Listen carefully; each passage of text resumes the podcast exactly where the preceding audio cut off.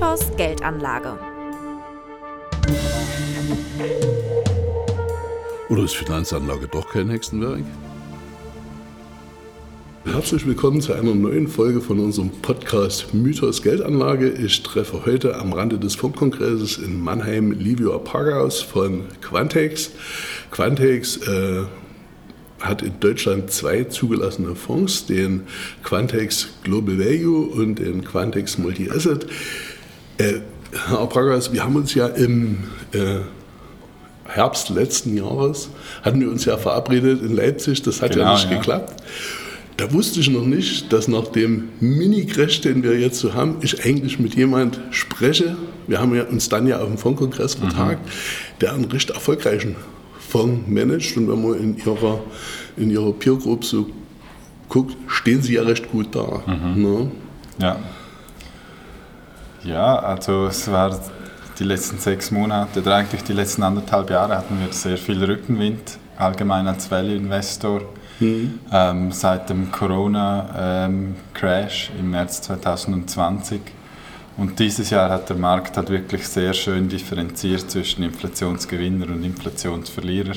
Mhm. Und als Value-Investor ist man eigentlich wie gezwungen worden, Inflationsprofiteure zu kaufen, weil die waren mhm. sehr günstig, die wollte niemand. Das war, waren vor allem so ein bisschen, bös gesagt, die dreckigen Investments, Öl, äh, und Bergbau. Mhm. Und äh, Tabakunternehmen, die sind sehr günstig geworden. Und das war halt das, was dieses Jahr halt wirklich profitiert hat. Aber viele Ihrer Kollegen im Value-Bereich haben ja davon nicht profitiert. Also zumindest, ja, ich weiß. wenn man die Performance sieht. Ne? Ja, ich weiß. Das ist eigentlich sehr erstaunlich, weil normalerweise ist es so, dass wir, wenn wir in andere Portfolios schauen, was die ähm, für äh, Aktien drin haben, sehen wir immer wieder Überschneidungen.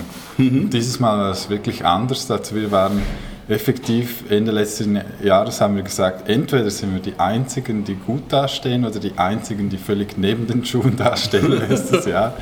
Äh, ich glaube, es hatte auch ein bisschen damit zu tun, es gab viele Well-Investoren, die sich so ein bisschen dem äh, nachhaltigen Investment auch bös gesagt gebeugt haben und gesagt haben, okay, Tabak schließen wir aus. Mhm. Oder es gab auch sehr viele weil Investoren, die früher im Energiesektor tätig waren und sich eine blutige Nase geholt haben. Ich glaube, mhm. da, da hat man nachher so rein von der Psyche Angst, nochmals denselben Fehler zu machen und ja. dann schaut man es vielleicht gar nicht mehr an. Aber die Industrie hat sich halt wirklich gewandelt. Ja. Und ähm, ja, ich weiß auch nicht, wieso sie nicht dort investiert haben, die anderen. ja, ich sag mal, es ist ja schön, wenn man auf der Gewinnerseite steht. Das mhm. ist ja immer definitiv so. Ne? Ja. Aber ich habe auch gesehen, Sie sind Ende letzten Jahres aus Russland und aus China rausgegangen. Ja. Ähm, ja, eigentlich so ein Zeitraum. Russland war ja schon ein sehr verprügelter Markt im mhm. Endeffekt. Und das ist, dort rauszugehen. Mhm. Äh, was war da die Intention, dass Sie gesagt haben, wir gehen jetzt hier doch raus? Weil es war ja Ende letzten Jahres nicht abzusehen, dass die Ukraine so eskaliert. Ja, aber also man hat gesehen, es, es gab so ein Säbelrasseln oder, von Putin. Definitiv. Ähm, und wir haben so die Philosophie, wenn wir glauben, dass eine Firma ein potenziell tödliches Problem bekommt, mhm. dann wollen wir nicht investiert sein. Ja. Und wir haben dann gemerkt, wir hatten... Ähm, drei russische Firmen im Portfolio, äh, eine Bank, eine Bergbau, äh, also eine Mine und ein Ölproduzent. Ja. Und da haben wir gemerkt, die sind zwar ein bisschen günstiger als zum Beispiel Shell, ein Europäer, mhm. ähm, aber der Abschlag war vielleicht 15 Prozent und wir haben mhm. gesagt, das ist zu wenig und es ist halt wirklich nicht absehbar, was passiert, wenn Russland wirklich die Ukraine angreift. Mhm. Und deshalb haben wir gesagt, das Risiko ist es nicht wert, also verkaufen wir. Wir wussten auch nicht, dass die Krise wirklich so eskaliert ja. mit der Ukraine, aber äh, wir haben einfach gesehen, es könnte einen potenziellen Totalverlust geben ja. und äh, wir haben sowieso so eine Strategie, wir wir sagen dem Winning by not losing. Mhm. Also das heißt, wir versuchen nicht die nächsten Gewinner, die nächsten Microsofts zu finden, sondern die gröbsten Schnitzer zu vermeiden. Ja. Und da haben wir gemerkt, das könnte ein groben Schnitzer werden. Und deshalb haben wir dann verkauft. Äh, interessant, als Sie das gerade sagen, weil das ist wirklich eine Parallele auch zu unserem Podcast, weil mhm. ich sage unseren Hörern immer, äh, wenn ihr weniger Fehler als die anderen macht, ja. dann seid ihr schon auf einer, auf einer guten Seite. Ja. Also ich behaupte von mir immer, ich weiß um Gottes Willen auch nicht alles und ich weiß auch nicht, wie es geht, aber ich weiß, wie es nicht geht. Ja. Und äh, diese Demut vielleicht auch zu haben und zu sagen, ich werde nicht die nächste Microsoft oder die nächste Facebook mhm. entdecken, mhm.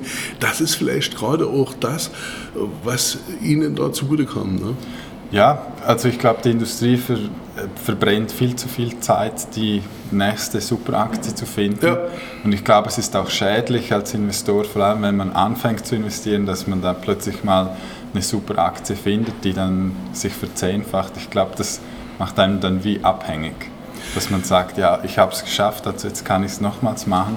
Und ähm, wir sagen, wir sind einfach zu doof. Also mhm. wir wissen nicht, was die Zukunft bringt. Ja. Wir haben nicht so genaue Analysen gemacht, dass wir wissen, wie der Trend läuft ähm, in Zukunft. Und von dem her sagen wir einfach, nee, als Venue-Investor wollen wir den Ist-Zustand kaufen und müssen ja. einfach das vermeiden, was wirklich den Bach abgeht. Ja. Und der Rest des Portfolios wird dann schon irgendwie funktionieren, im Durchschnitt. Dafür spricht ja zum Beispiel auch gerade während Corona haben wir das ja erlebt ne, mhm. in Deutschland.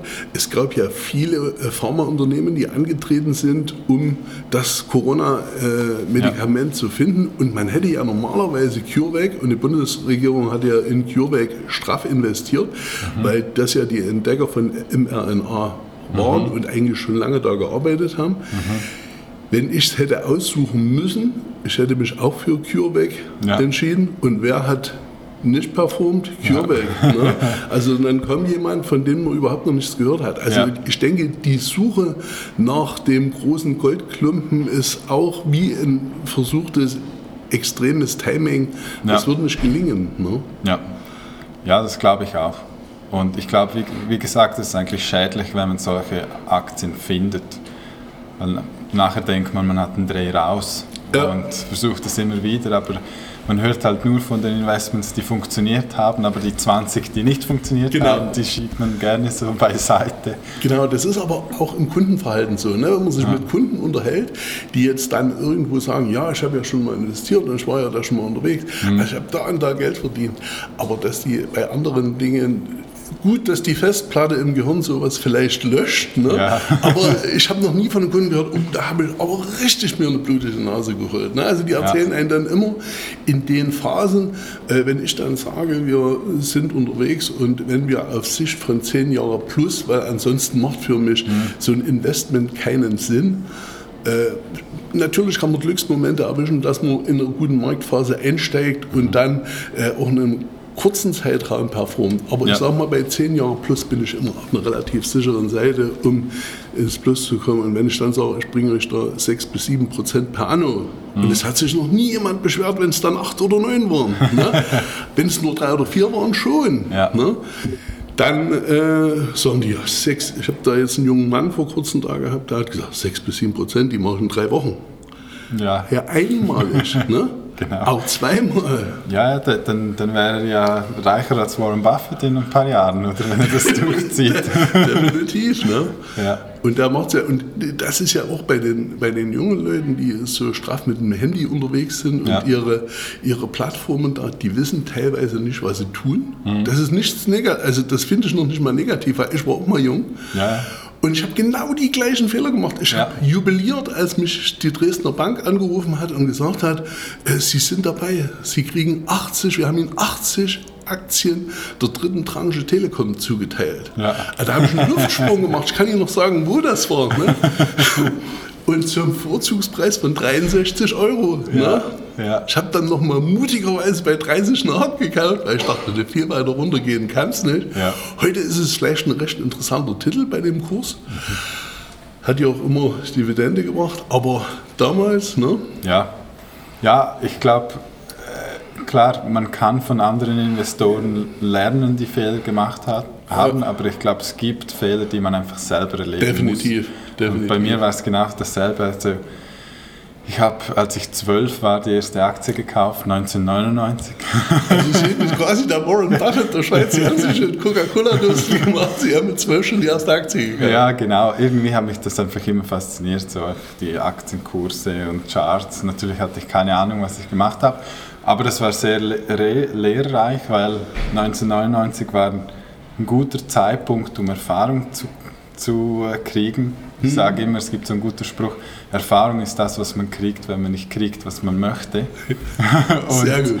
Sehr ähm, das hat dann sehr wehgetan. Mhm. Ich musste dann die Lektion zweimal lernen, in der Finanzkrise nochmals. Das ja. war zwar ein bisschen blöd, da habe ich das Well-Investing für mich schon gefunden, aber äh, wenn man dort mit KGV-Kurs Buchwert und so unterwegs war, war man halt genau auch wieder in der Krise mit den Banken und äh, weiß ja, ja. ich nicht was.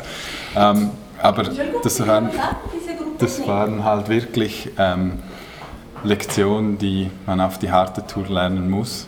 Und es ja. ist ja auch schön, wenn man es mit ein bisschen weniger Geld machen kann, wenn man noch jung ist ja, und die ja. Lektion dann lernt. Ja. ja. Oder in unserem Fall, wenn man es, bevor man Kundengelder managt, die gröbsten Fehler selbst macht, dass man sie dann für die Kunden nicht nochmals macht. Kommen wir nochmal zurück zu Ihrem Fonds. Sie haben es ja vorhin selber angesprochen, mhm. ESG, SDG. Ne? Ja. Äh, der Fondskongress, der letzte, der in Präsenz stattgefunden hat, 2019, stand ja schon unter diesen Nachhaltigkeitskriterien. Ja, ja, und wenn man jetzt hier durchgeht, es ist ja, ich sage es mal ganz salopp, das Schwein wird hier brutal durchs Dorf getrieben und der Markt schreit nach ESG und SDG. Ähm, was halten Sie davon? Also es ist ja hier in dem Fall, früher hatten wir ja schon immer Stories gehabt mit ja. BRICS, Next 11 und so, was ja auch im Endeffekt nur Marketinggeschichten waren, aber hier greift ja jetzt die Politik sogar ein. Ja, ja das ist so. Also ähm, ich glaube, also so rein von der Wahrnehmung, so im letzten Jahr hat der ESG-Trend so ein bisschen nachgelassen. Ähm, ich muss sagen, also ich finde den Nachhaltigkeitsgedanken gut. Mhm. Ähm, das Problem ist halt einfach, äh, es, die Industrie betreibt sehr viel Greenwashing, also dass ja. man so tut, als ob. Ja. Aber als Beispiel ist Amazon grün. Mhm. Ich meine, das ist wahrscheinlich der größte Logistikkonzern der Welt. Mhm. Ähm, ich kann mir nicht vorstellen, wie die grün sind. Ist Tesla grün? wenn sie... Der Atacama-Wüste platt machen. Ja, ja, das ist ja so, ich meine, das, das finde ich irgendwie auch so ein bisschen das komische Denken bei unserer Industrie. Als Beispiel, man sagt, Tesla, bis vor kurzem waren sie ja grün, jetzt sind sie aus dem Index gefallen. Aber sagen wir mal, Tesla ist grün, weil sie ähm, bauen Elektroautos. Die Nickelmine in Australien, die aber das Nickel produziert für die Batterie von Tesla, ist, ja. ist böse. Ja das macht irgendwie wie keinen Sinn, weil ohne Nickel gibt es auch kein Tesla. Ja.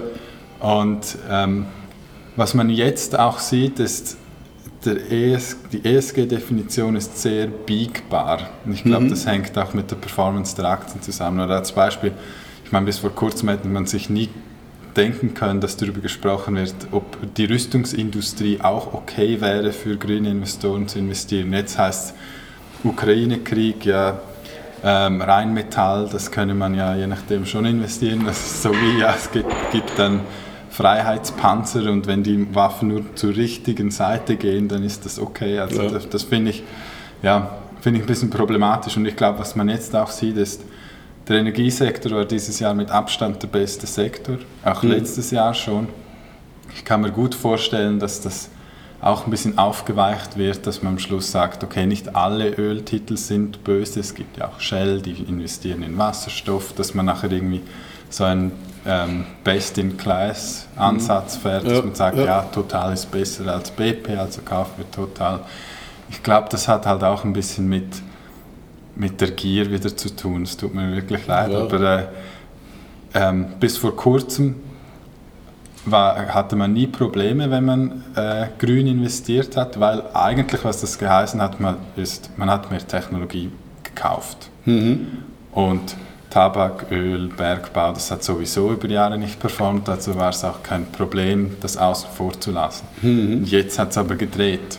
Ja. Jetzt ist die Frage, bleibt man der Linie treu oder nicht? Und ich finde so, wenn man wirklich aus Überzeugung nachhaltig investiert, dann finde ich das super und soll man es auch durchziehen. Wo ich ein bisschen Mühe habe, ist die, die halt dann mit dem Wind gehen und plötzlich dann die Meinung wieder ändern. Dann finde ich es einfach, ja, dann hat die Übung eigentlich wenig Sinn gemacht.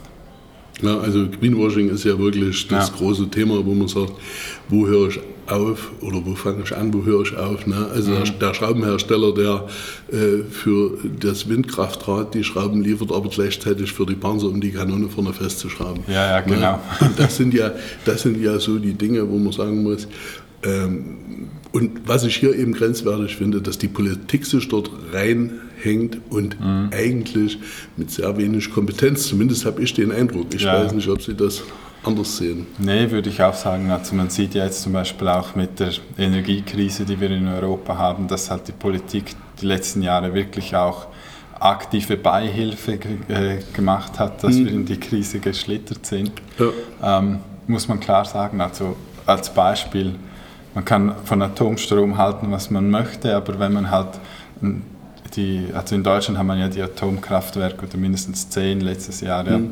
ähm, vom Netz genommen, dann wird man halt abhängiger von externen ja. Mächten, ja. bös gesagt. Ja. Und wenn die Grünen dann ausgerechnet die Grünen die Braunkohle oder die Kohlekraftwerke ja. wieder zuschalten, ist es. Ja, ja Schuster bleibt bei deinen Leisten. Ne? Mhm. Und das sollte dann die Politik bei aller Wichtigkeit, wo sie vielleicht auch mal regulativ eingreifen müssen, aber da sollten sie vielleicht dann doch lieber die Finger davon lassen. Weil ich denke, das richtet mehr Schaden an, langfristig. Ja, also ich glaube, da kommen wir so ein bisschen ins Politische, aber äh, ich glaube, das Endziel, das ist, ist gut, man hat einfach nicht ja. überlegt, wie man dorthin kommt. Definitiv. Ähm, man hat ja irgendwie plötzlich gesagt, ja, wäre super, wenn wir alle Elektroautos fahren, also ja. subventionieren wir Elektroautos, aber dass man eigentlich das Stromnetz völlig umbauen muss, ja. dass alle Elektroautos fahren können, darüber haben wir nicht nachgedacht. Wir, machen, wir, sind auf der Zielgeraden, obwohl wir beim 400 Meter laufen, obwohl wir die ersten 200 Meter noch nicht zurückgelegt ja, haben. Ja, genau. Ähm, Nochmal zurück zu Ihrem äh, Global Value. Ja. Da steht ja kurz vor der Schließung ne, ja. bei 1,2. Äh, wann würden Sie den dann wieder öffnen? Ich würde dann mit Ihnen auch gerne mal darüber sprechen, was das für einen Kunden für einen Vorteil bringt, wenn Sie den schließen. Aber wann ja. würden Sie den wieder öffnen? Vielleicht mal? Das ist schwierig zu sagen. Es hängt eigentlich von der Performance des Fonds ab. Mhm. Weil mal angenommen, äh, man könnte ja sagen, ja, bei 800 Millionen hätte man ja wieder Kapazität. Mhm. Aber es ist immer die Frage, wie performt der Fonds zum, zum Index. Mhm. nehmen wir ein Beispiel, der Index fällt um 50 Prozent, der, Akt, mhm. der Aktienmarkt fällt um 50 Prozent, der Fonds aber nur um 30, mhm. dann ist er relativ gesehen größer geworden ja. zum, zum ja. Universum. Ja, Und das kann dann auch wieder ein Problem geben, weil was wir einfach sagen ist, wir brauchen eine sehr große Spielwiese mhm. von äh, potenziellen Investments, die wir machen können. Die müssen aber liquide genug sein, dass wir investieren können. Mhm. Und Stand heute haben wir etwa 4500 Unternehmen, die liquide genug sind. Mhm. Ähm, es kann aber halt auch sein, obwohl das Vorvolumen sinkt, wenn der Markt halt mehr crasht als der Index, dass auch mhm. bei 700, 800 Millionen vielleicht plötzlich nur 3000 Unternehmen liquide genug sind. Mhm. Also deshalb wir müssen einfach immer das Anlageuniversum anschauen, wird das kleiner oder größer. Wenn es größer wird, dann können wir den Fonds wieder öffnen. Mhm. Ja. Was, äh, vielleicht können, Sie, können wir es mal ein bisschen rausarbeiten. Was bringt das im Endeffekt für einen Kunden? Ne? Ja. Ähm, es hängt wirklich von den Anlagemöglichkeiten ab, weil mhm. machen wir es mal extrem. Man hat einen Fonds, der hat 50 Millionen mhm. ähm, Vermögen, äh, die er verwaltet. Dann hat man etwa 7000 Unternehmen, ja. in die man investieren kann. Also ja. eine extrem breite Auswahl. Ja. Dann nehmen wir einen anderen Fall, der hat 50 Milliarden. Mhm. Der kann noch zwischen Nestle, Apple und Coca-Cola äh, mhm. wählen. Und da gehen halt sehr viele Möglichkeiten flöten, weil ja. die Aktien einfach zu klein sind. Mhm. Ähm, und deshalb sieht, das sieht man ja auch sehr oft, ein Fonds wird sehr groß, weil er mhm. gut performt hat und dann genau. hört die Outperformance auf. Ja.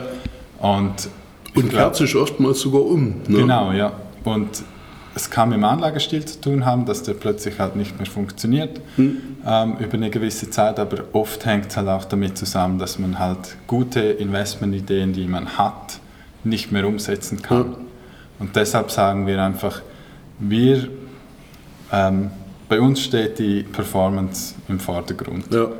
Und wir sagen, wir möchten halt weiterhin die Möglichkeit haben, dass wir den, den Markt schlagen können und das ja. können wir nicht machen, wenn wir 5 oder 10 Milliarden verwalten. Ja. Deshalb darf der Fonds nicht gro zu groß werden. Ja. Sehr schön, dann haben wir das auch besprochen. Sind wir schon fast am Ende, aber eine Frage, ist, äh, die muss ich Ihnen noch stellen, weil ich die allen bisher gestellt habe. Was halten Sie vom Bitcoin? Äh, ich verstehe es nicht. Oh, das ist. Und ja. ich glaube, äh, bis vor einem Jahr oder so war so immer die Debatte, ja, Bitcoin ist eigentlich auch ein Inflationsschutz, also Gold braucht man nicht mehr. Ich glaube, das kann man heute falsifizieren. Ähm, ich glaube halt einfach, Bitcoin ist ein Spekulationsbarometer.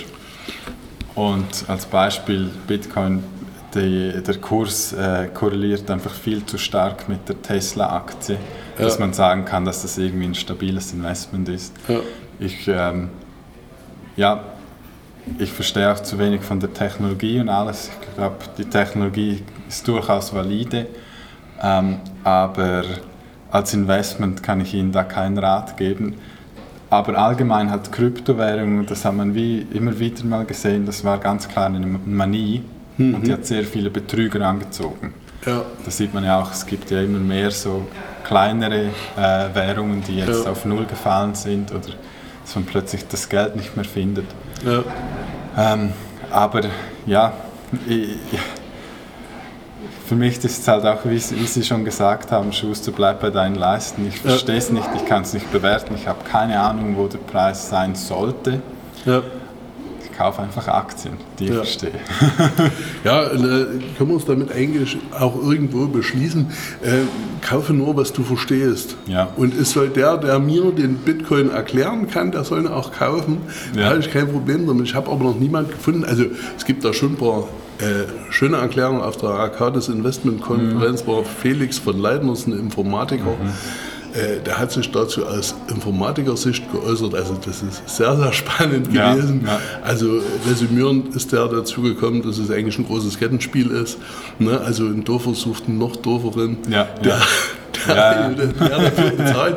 So ketzerisch will ich nicht sein, aber die armen Schweine auf Deutsch gesagt, die bei 50.000 noch gekauft haben, weil dort irgendwelche Gurus gesagt haben, da gibt es 500. Ja. Was ja durchaus passieren kann, das wissen wir ja alle beide nicht. Aber ja. diese extreme Wolle auszuhalten, auch das wissen wir, glaube ich, alle beide, ist für jeden Kunden extrem schwierig. Ja, ja und man hat einfach auch gemerkt, das war halt wieder so ein schnell reich werden Thema. Genau. Oder?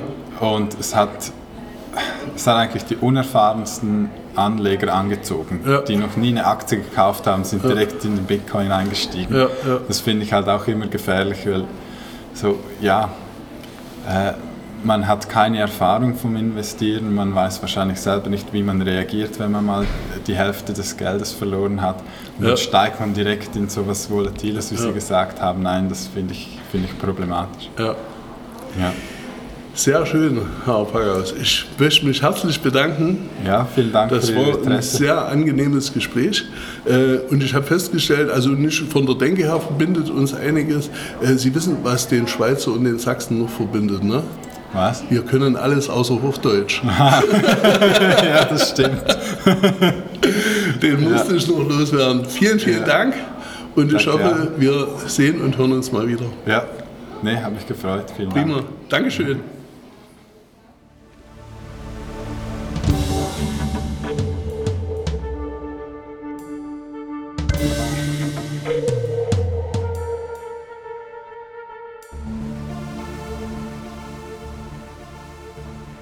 Die in dieser Veröffentlichung getätigten Aussagen beruhen auf der individuellen Meinung und Erfahrung der hier handelnden Personen.